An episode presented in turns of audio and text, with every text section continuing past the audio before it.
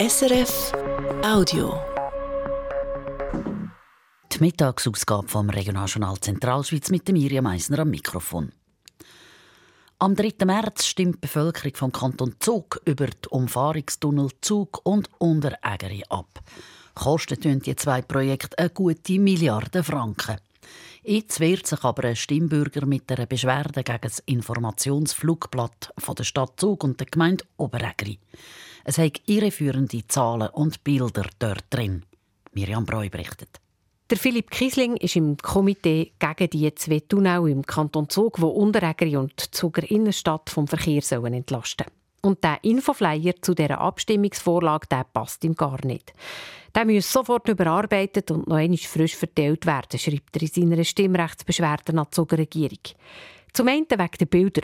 Da hat es zum Beispiel eins von der Straße Stadt Zuger Vorstadt. Das ist die Straße am See nachher. Heute ist der dichter Verkehr. Auf der Zeichnung über die Zukunft von dieser Straße auf dem Flugblatt sieht es aber anders aus. Dort drauf ist eine Flaniermeile ohne irgendjeglichen Verkehr.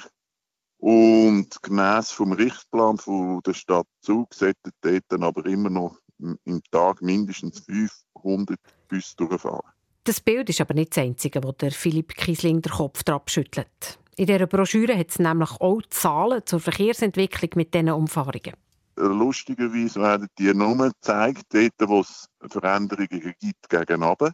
Gegenüber zum Beispiel in der Stadt Zug, wo sie eine Vervierfachung vermutlich vom Verkehr werden haben in der Gubelstraße, wo sich alles würde stauen, wird nicht angegeben in in den Zeichnungen, die dort drin sind. Und was Philipp Kissling auch sauer aufstößt?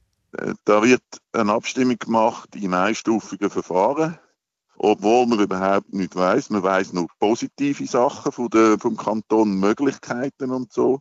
Die negativen Sachen, die könnten passieren, weiß man überhaupt nicht. Und man stimmt über Planung und den Bau gleichzeitig ab. Also man kauft eigentlich Katz im Sack. Bei dieser Broschüre und bei der Webseite müssen wir darum dringend noch einmal über Bücher, findet der Philipp Kissling.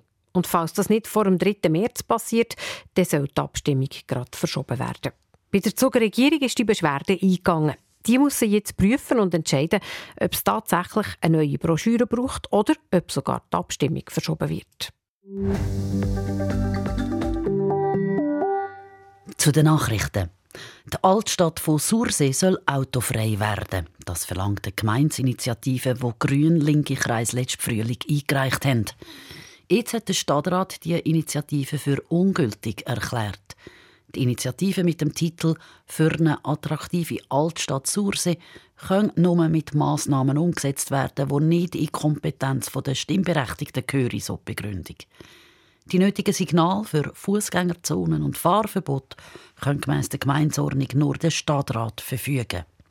Der Stadtrat unterstützt sie, aber das Kernanliegen, wie er mitteilt, er werde darum in den nächsten Jahren eine neue Strategie für die Altstadt ausschaffen. Eine Marina mit Bootshafen, Hotel und Gastro-Angebot. Diese Idee wird der Investor Sami Saviris auf der Halbinsel Islete bei Seedorf am Urnersee realisieren. Das Projekt hat aber zu Uri sofort Widerstand ausgelöst. Die Grünen haben auch eine Initiative eingereicht, um das Projekt zu stoppen. Jetzt haben die Verantwortlichen die Pläne für die Marina am Urnersee überarbeitet. Verbessert haben sie die Pläne zur Renaturierung vom Seeufer und vom Hochwasserschutz beim Isentaler Bach, sagt der Projektleiter Isidor Baumann. Daraus ergibt sich ein kleinerer Perimeter für äh, die Idee von dem, der Neubauung von Sami Saviris. Und innerhalb von dem Perimeter gibt es äh, Korrekturen, selbstverständlich, dass gewisse Flächen kleiner werden. Das betrifft auch, dass der Bootshafen in einer kleineren Dimension wird erscheinen als bisher. Und die überarbeiteten Pläne und die weiteren Schritte beim geplanten Marina-Projekt in den Isleten sollen im März in der Öffentlichkeit präsentiert werden. Der Urner Landamme Urs Janett kann neu im Europarat Straßburg mitschaffen. Er sei als Mitglied der Schweizer Delegation im Kongress der Gemeinden und Regionen vom Europarat gewählt worden, teilt der Kanton Uri mit. Der Urs Janett übernimmt damit die Nachfolge vom ehemaligen Luzerner Regierungsrat Paul Winiker.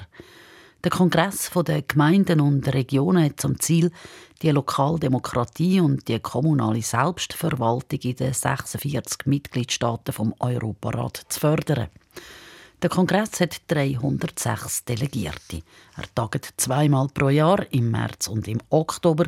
Der Ursianet kann also Ende März an der nächsten Session dieser Europaratsversammlung teilnehmen.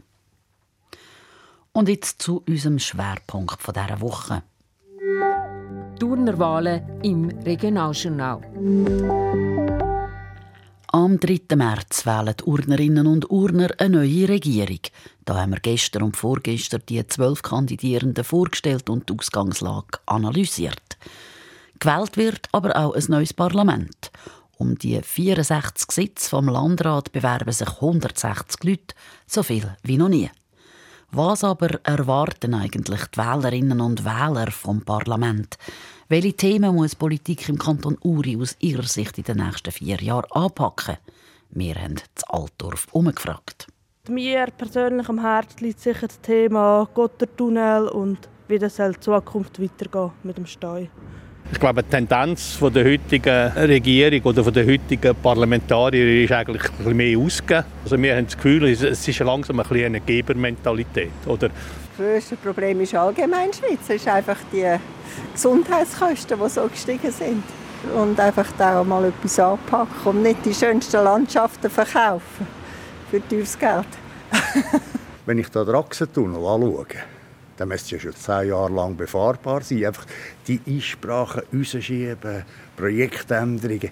Äh, das ist eine falsche Politik. Man müsste ein bisschen vorwärts machen und gewisse Einsprachen eigentlich minimieren. Das ist ja das Hauptproblem wo die einzelnen Parteien ihre Schwerpunkte setzen wollen, wie sie damit umgehen, dass mit den Grünliberalen eine neue Partei mitmischt und was das bedeuten für die Sitzverteilung im neuen Landrat. Das schauen wir ausführlich an im Regionaljournal heute Abend ab der halben sechs hier bei SRF 1. Das war ein Podcast von SRF.